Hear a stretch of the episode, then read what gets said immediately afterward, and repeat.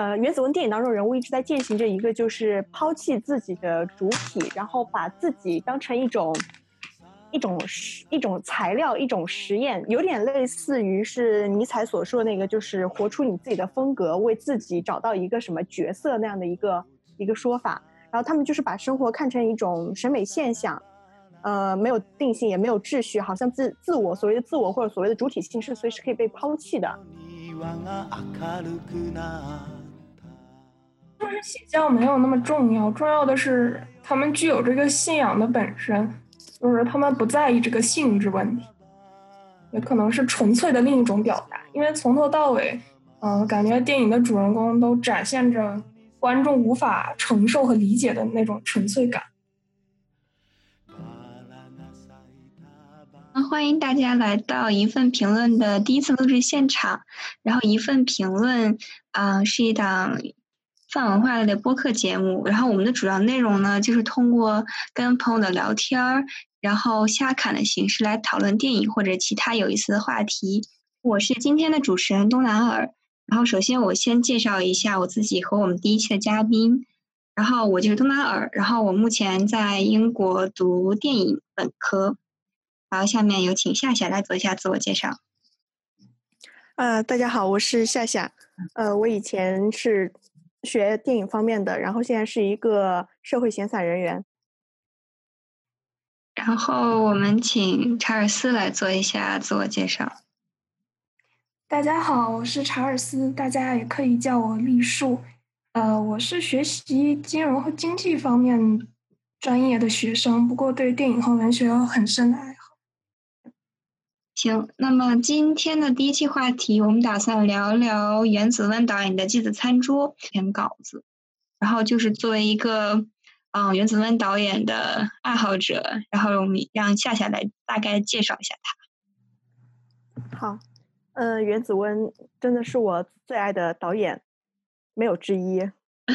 然后原子温他自己其实是一个还蛮奇特的人，因为他是一个嗯。他是一个怎么说创创作精力非常旺盛的人，然后他自己的片子到目前为止也拍了很多很多。他以前是一个写诗的诗人，然后他好像在早期的时候就已经离家出走，然后先是去了东京，然后一个人在那儿什么呃逍遥快活。所以他的作品当中有蛮多也会写到就是关于什么离家出走，然后这种比较反抗家庭的那种题材。然后后来他好像一个人。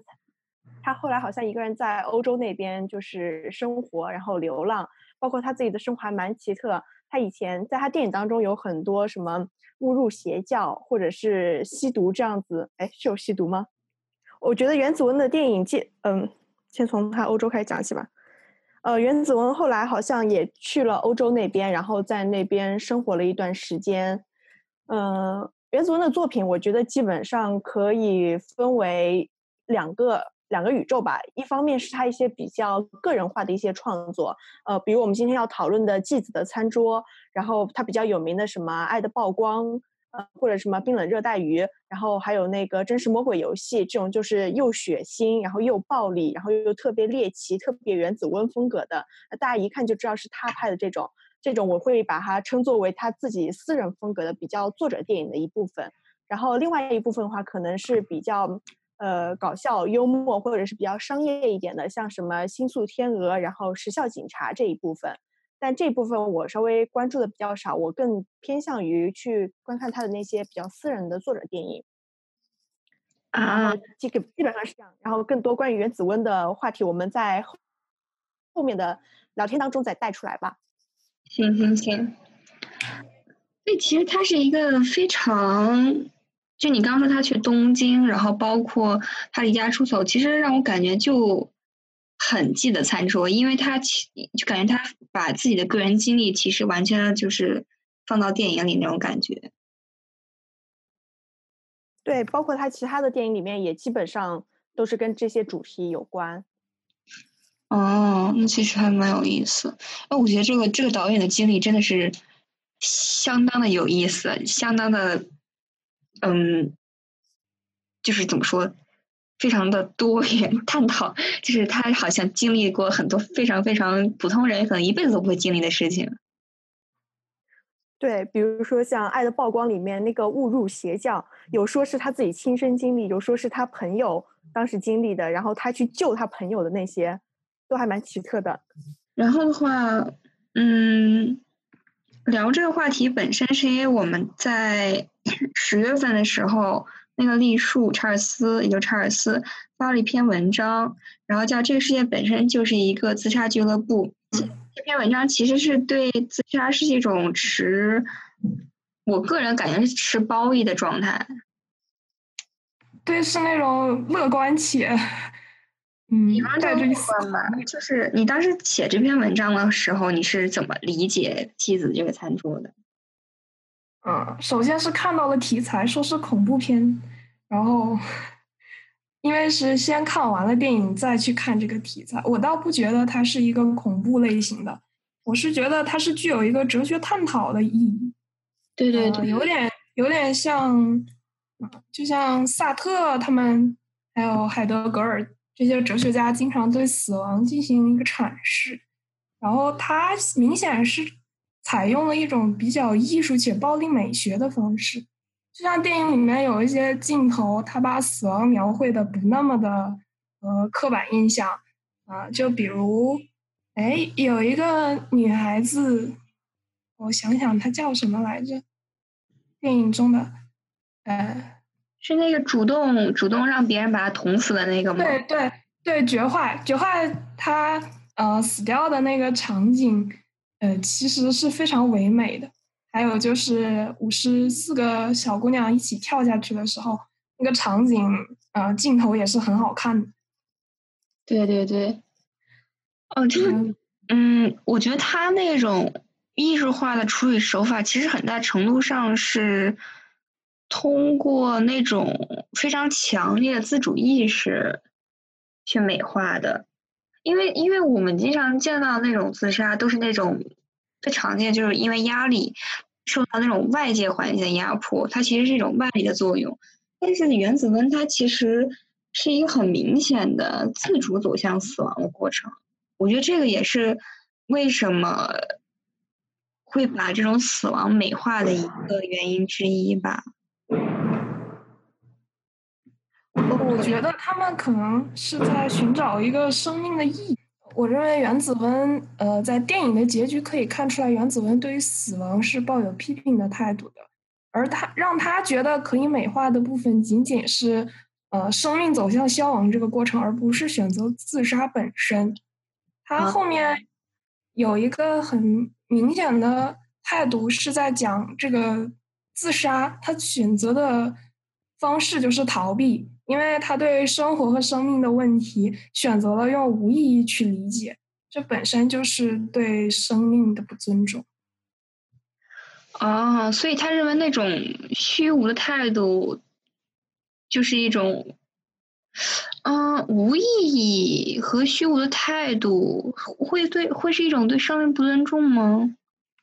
我觉得是吧，因为意义到最后它是有其本身的。而无意义这么一个结果，大多数是在半途中得到的，有点像一个科学的曲线，我是这样理解的。哦，这个还蛮有意思的，因为我总因为我个人是觉得很多事情它无意义，或者说是很难得出，它其实并不是没有意义，而是你很难得出一个意义。那这么看，好像的确是因为我们走的可能还不够长、不够远，所以很难对自己当下或以前的状态做出一个。总结性的话语，大概是这个意思吗？嗯，是的。啊，那其实他有一点那种那种默哀的感觉，就是那种，嗯，我不太我不太清楚他是不是那种感觉，就是类似于贾宝玉那种一个就是在自己最好年华的时候逝去是一件非常是一件美到极致的事情，它其实会有那种感觉。嗯，我我认为是有的，因为之前有听说这个一个理论，就是审美的四个境界，然后它其实没有这个褒贬的含义，只不过最后一层境界是属于病态的，我觉得这可能是属于病态的审美。哦，这跟日本美学那个美学是就是日本的审美观是很一致的嘛？嗯哼。就日本的那种审美观、艺术观啊，就是一定要在什么呃那个那个叫什么渡边淳一描写的爱情，都是在那种什么在樱花盛开的时候，在我们爱到极致的时候，然后我们两个人一起去死，这样就可以把我们的爱永存下来，这样子的感觉。是这样，日本人还是蛮追求那种极端的美的。对，我好像有个学名叫什么侘寂。嗯，侘寂其实它不太一样哎。我讲一种比较比较空无的那种美学。嗯，我的理解是，它其实更多的是，嗯，一种对于生活态度吧。它有点类似于跟那种那种禅宗感觉会有一点点相似。我只是 把它跟物哀联系起来了，然后觉得，嗯，禅宗也是很强调死亡的。感觉方方面面好像有一个内核是共通的，有这样一种神奇的感觉。如果很简短用 Wikipedia 上面的定义的话，就是一种接受短暂和不完美为核心日式美学。其实这个的话，就跟你们有没有读过那个古崎润一郎那个《音译礼赞》，那个就是非常。我觉得就是非常差劲。它里面其实有一句，它里面的核心一种核心论点，比如说，就是一种，呃，认为不完美的事情更具有复杂性，更具有那种复杂和层次的美；完美的事情反而过于通透，过于表里如一，过于单一，所以导致它会会更无聊一点，可能会这么感觉的。哦，是这样，了解。个人的理解。我觉得看完这个电影，因为我看的其实看的过程，呃，我说实话我没有什么特别大的触动，所以我可能也说不出来什么。然后我本身对于镜头语言之类也不是很熟悉，所以我就大概谈一下我的感受。主要就是，呃，我发现它其实影片中的很多场景是处于一个过曝的状态。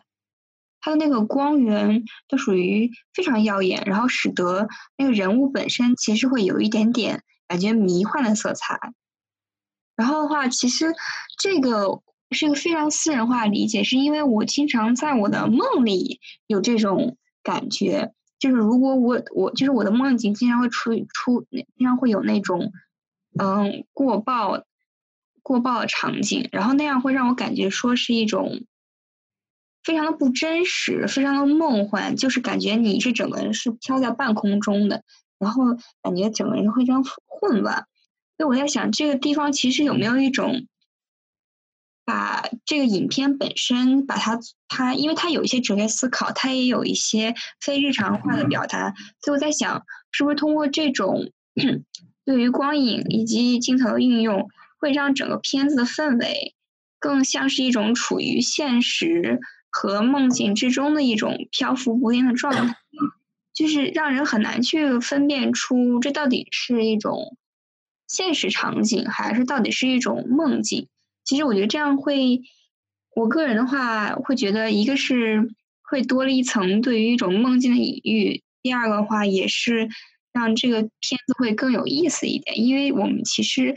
呃，在讨论这个片子之前。就会需要去立很多新的假设，我觉得这种层次其实还蛮好玩的。嗯，呃，关于你说的过曝的这个，呃，我觉得还有另外一种理解，因为就是过曝这个，我觉得在他另一部电影就是《爱的曝光》里面体现的也蛮明显的。然后里面最让人印象深刻的那几场过曝戏，就是那个小池他拿着那个刀，然后在那个学校里面疯狂杀戮，然后包括他。呃，把他爸爸的，就是杀他爸爸那个场景，当时就是他们在一个日式那个房间里面，然后就你可以看到，就是外面有一个大灯打了进来，然后就那一个灯光打进来，然后整个画面又柔和，然后又曝光的那种感觉。我觉得它可能就是除了那个真实和虚幻之外，它还有代表人的那种非理性的、特别癫狂的一种状态。嗯，对对对，的确，因为处于那种迷幻状态的话，你其实很难去。因为因因为你已经脱离一种现实层面了，你这个时候再用一种非常理智理性态度，好像就不太适用于当下这种场域了。对，我的话还有一个理解想补充一下，也是刚刚想到的，呃，我想到了很多基督教徒的场景，然后也有一些电影会把这些，呃，把杀戮和神圣的东西去拼凑在一起。嗯，我觉得它代表了一种第三视角，就是在事件发生的当下，以及当事人和被害者这么一个关系之外，它还存在一种第三视角。第三视角客观的给予了一个，呃。就是给予了一个情绪和感官上的评价，也就是把它神化了，这样。哦，所以是有一种，是有一种把观众作为第三视角吗？还是只是仅仅把那种第三视角来源于一种类似于上帝视角，就是把整个事件看在眼里，但是不做任何行行为的那种和干涉那种视角吗？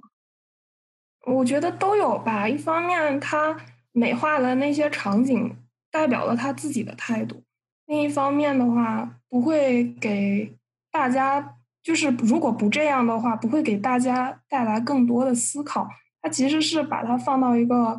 呃客观的这么一个位置，然后就可以想象到，我可以想象到的场景就是，呃，祭坛上摆着的祭品，然后上面是有。这个神圣的光去照耀的，然后信徒们在底下是处于一个仰望且审视的态度，感觉他的情绪还是比较复杂的。哦，是这样，这个我其实还真的没有怎么考虑到，也是我自己的理解，可能有偏差。因为我觉得还蛮有意思的。就是信徒信，我的确想到他会把这个死亡这件事情神圣化或者是美化，但是我还真的没有联想到那种有点宗教性质的那种。虽然，嗯，我有我有感觉到它可能会有一些宗教性质，但是我其实联想到的更多是关 那种邪教那种感觉，是对一件事情的一种盲目的笃信，一种呃有点意淫式的那种信奉。嗯，是不是邪教没有那么重要？重要的是他们具有这个信仰的本身，就是他们不在意这个性质问题，也可能是纯粹的另一种表达。因为从头到尾，嗯，感觉电影的主人公都展现着观众无法承受和理解的那种纯粹感。嗯，这个纯粹感是真的，就是他那种，我觉得不光是邪不邪教不重要，他其实重要的是他那种。热忱对于一种信仰或者一种理念的绝对的纯粹的那种热忱，而且这种热忱是可以是有感染力的，而且它是具有一种能去散播、能去跟他人达成嗯相互连接。我觉得这个其实还是蛮有意思一点。嗯，赞同。嗯，然后。剩下的还有一点的话，就是关于，就是我其实是看到豆瓣上有一个评论，嗯，他说的是人可以虚构过去，可以切断，但不是自己选择家庭关系时，可以彻底的去主体化，掏空自己，像野猫一样游牧。一旦如此，又会不加选择的接受一切符号性委托。我觉得这个其实。呃，能在原子温的那个电影里面体现很明显，因为刚开始我看到他电影，我以为只是嗯描写家庭关系的各种各样的冲突、暴力，或者是嗯原生家庭之类，但是其实他后面发展出了一种，他要斩断自己跟原生家庭联系，那他不仅要斩断，就很多人是斩断之后了，然后重新开始，他不仅要斩断，他还要把自己的内核掏空。他要重新去填一个内核，然后他是一其实一个，他完全拒绝和否定自己的过去，然后要重新去做要重生的感觉。但同时，我其实又比较持质疑的观点，因为我觉得这件事情是相当相当的困难的。而且他说，一旦如此，就会不加选择接受一切符号性的委托。我反倒认为说，他可能会摆脱符号性的问题，我是这么感觉的。嗯，我的话，我觉得我持的观点就是原子文可能想提出这个问题，因为它涉及到了各行各业各个领域，不仅仅是人作为一个社会主体生存的这么个状态，包括我比较关心的这个机械化 AI 时代，它好像在急速发展之后也会造成这样那样的道德伦理问题。但是核心就是原子文没有处理好，就是他也不知道答案是什么。电影里的九美子是一个很真实的体现吧，她是抛弃了自己的一切，呃，甚至说她没有拥有过什么，全都是在虚构中进行这么一个疯狂生长的姿态。明显她接受了那么多符号和信息之后，她无法承担了，所以她才会想到，嗯，死亡。因为过大的信息量和过多的符号，以及他给自己臆想的过去，造成了一个他认为没有意义、他自己找不到意义的现在，所以他才会想着用其他方法，就比如复仇啊，嗯，比如啊这个报复社会啊等等这样的想法就会诞生。所以他其实是一个失败的案例吧。不过我也没有很理解这一点，我想听听夏夏怎么说。那关于主体性吗？嗯。呃，主体性这一块儿，我觉得是原子温经常关注的一个议题。就他的电影里面，就是他去年那个新片在《无爱之森呐喊》的那个新片里面也提到了这个。呃，就是他们那群人拍电影，然后拍着拍着走火入魔了，开始以电影之名进行犯罪，然后杀戮这样子的事情。然后里面有一段特别经典的对话是两个人说，有有一个人说。呃，在电影里面为非作歹是很痛快，但是我们现在是在现实中犯罪。然后另一个人说有什么不同呢？就是说在拍电影也很好玩，然后但是在现实当中犯罪也特别好玩。然后嗯，基本上就是这样子一个问题。然后嗯，从他们这个对话当中，我觉得就是原子文一直在践行着一个，呃，原子文电影当中人物一直在践行着一个，就是抛弃自己的主体，然后把自己当成一种。一种实一种材料，一种实验，有点类似于是尼采所说的那个，就是活出你自己的风格，为自己找到一个什么角色那样的一个一个说法。然后他们就是把生活看成一种审美现象，呃，没有定性，也没有秩序，好像自自我所谓的自我或者所谓的主体性是随时可以被抛弃的。嗯，但是至于说有没有这个答案的话，我觉得。都没有答案，什么都没有答案，所以原子论只是在提出这个问题，然后提出来一个一种展现而已。哦，原来是这样。其实我觉得有没有答案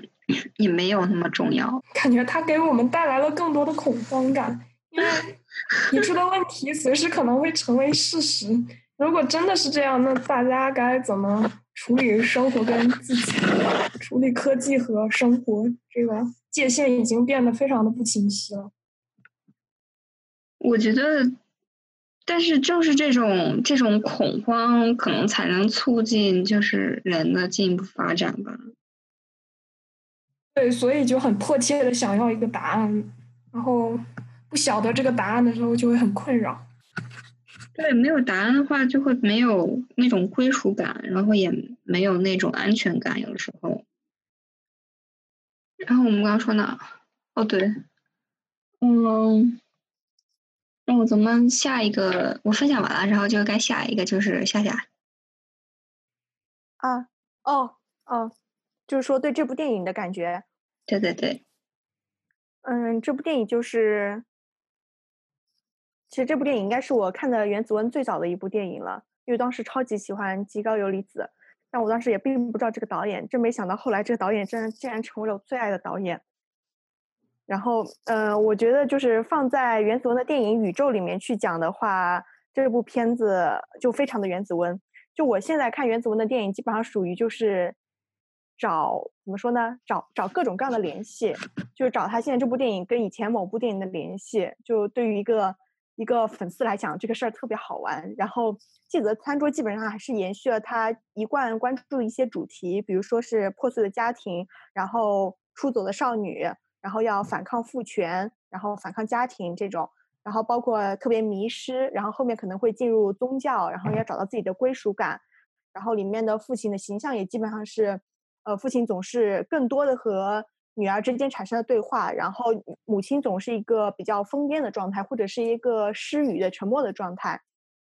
然后包括像他这个呃自杀，他也是跟现实现，他是根据一个现实事件改编过来的。袁子文在其他电影当中也很喜欢用这样子的一个方式进行创作，然后也经常讨论自杀、讨论主体性、讨论死亡，然后运用暴力、运用性这些元素，基本上都是。他一一贯用的那些手法，呃，怎么说呢？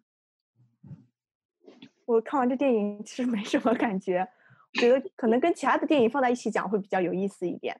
哦哦，讲那个就是他那个他当时他年轻的时候不是离家出走去东京嘛，然后你可以看到这个主题基本上是贯穿了他后面的所有的创作。就是所有的少女都对自己的家庭不满意，对自己的父亲不满意，然后特别想要离开家庭。啊，对他那个父亲，其实他是指单单指父亲，还是有那种符号符号性的隐喻？比如说，父亲象征了一种父权社会或者一种权力的关系那往那种东西。对他肯定背后是往那个方向指引的。然后我觉得他甚至是超越反父权，他。最上面，我觉得他其实是在反家庭的。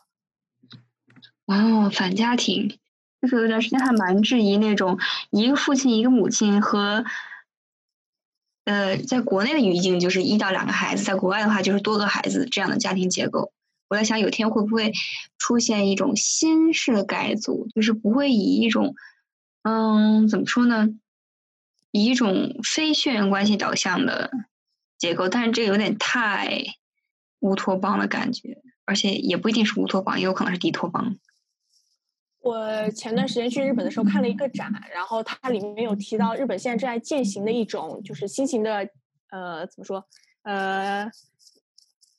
养育关系，就是他们往往是两个家庭，然后这两个家庭并不一定是传统的一男一女那样的结构形式，就他们是完全没有血缘关系的，然后组建到一起，然后把自己的孩子也放到一起养，相当于。之前的两个小家庭组成一个大的家庭，然后大家都公平对待自己的孩子，然后公平养育，都看成自己亲亲人那样子。然后他们彼此之间都是没有任何血缘关系的。我觉得这个还可能会比较契合你刚刚说的那一个。对，其实我也见到过一些就是类似的例子，但是都是那种，嗯，但是那种都是那种带有实验性质的，比如说在。欧美一些国家的，他们会组成那种类似于社区和那种村庄形式，然后类似于那种那种有点类似于那种实验，但我也不是很了解，就是大概有看到过一些报道。对，没关系，咱们继续回到原子温。其实我觉得在现在中国的语境下面，也基本上。至少至少在网络上已经有不不少一部分人，大家都觉得就是婚姻制度或者家庭制度就将马上要玩完了嘛。对，我说完了，我们接接着聊原子文吧。好，这个我们可以在后期话题讨论。到时候如果哪个作者写了婚姻故事，我们就可以讨论一下婚姻制度。好。嗯，然后就该立树分享一下他的观点。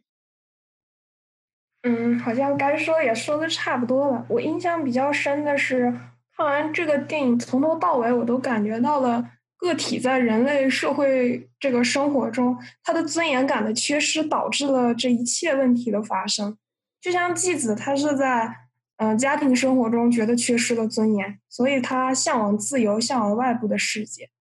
然后像九美子，她在这个传统的这个家庭生活中。他被排斥在了这个体系之外，然后他又是这个，呃，生下来就没有父母这样一个角色，被父母抛弃了，所以他也是由此而产生的一种仇恨感，啊，然后我比较在意的是那个片头和片尾各自出现了一次的橘子，她是一个妓女，我觉得还蛮有意思的，因为出现在这一部。呃，讨论人跟社会关系中的呃，这个人跟社会关系的电影中，她作为一个妓女，她的身份是一个最具有反叛性的。嗯，总的来说，我觉得这也是原子文提出来的一大问题，就是个体在人类社会生活中如何获得尊严感，如何呃发展自己这个正常的需求，就类似于那个马斯洛需求理论那样的啊。然后只有这么一个秩序是稳定的，是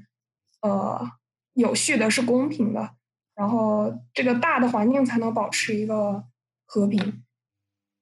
嗯，就是这样。其实是认为现在日本社会的秩序已经失衡了吗？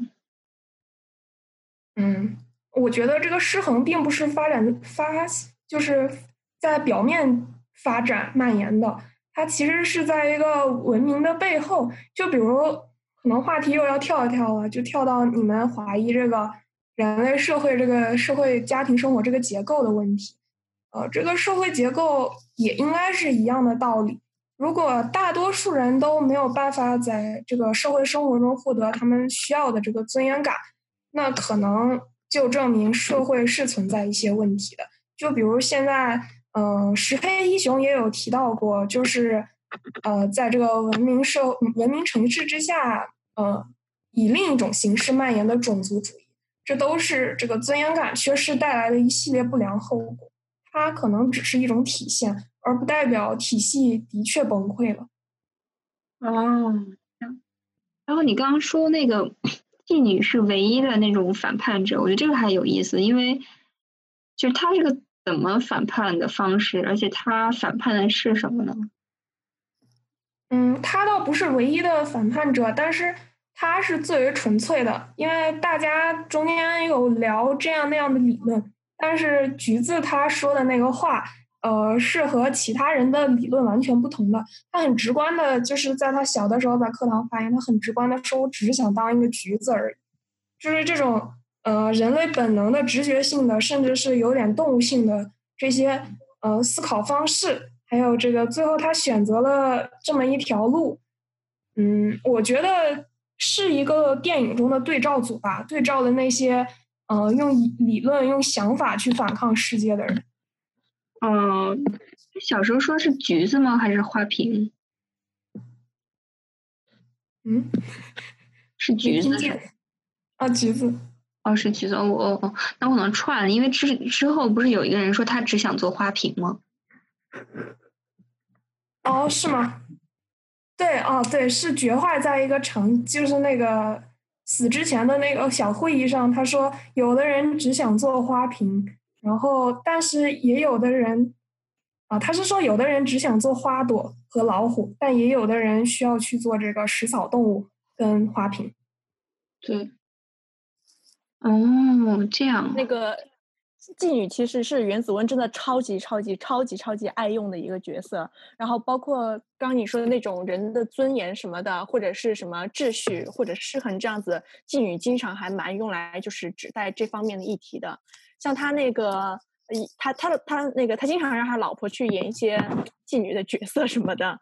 然后，呃，之前那个《恋之罪》，《恋之罪》这个也是根据那个真实事件改编的。然后它里面就一共三个女性角色，三个女性角色，一个是警察，然后这个警察还在搞婚外情；一个是大学教授，这个大学教授同时还是个妓女；一个是一个家庭主妇，最后走向了妓女之路。然后他也是用这这三个女人的这种。就是在上面的这样的一个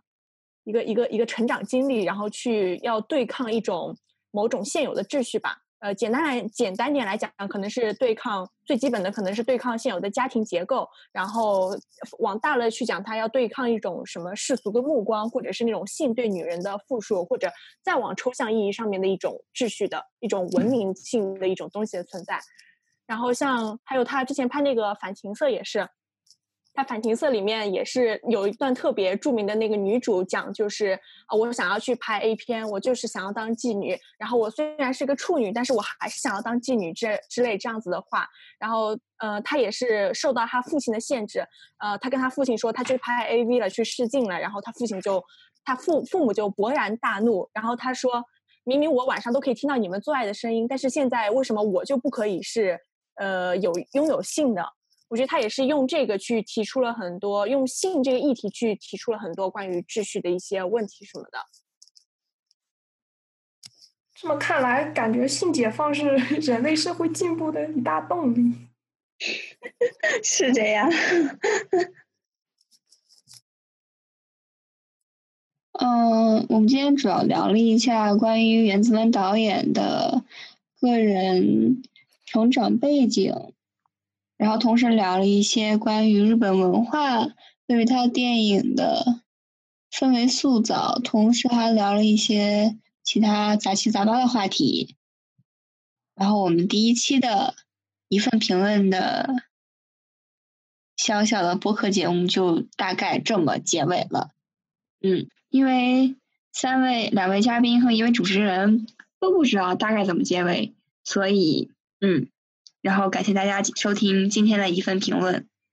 谢谢，我们下期再见，如果还有下期的话。嗯，好，鼓掌，鼓掌。寂しかった僕の庭にバラが咲いた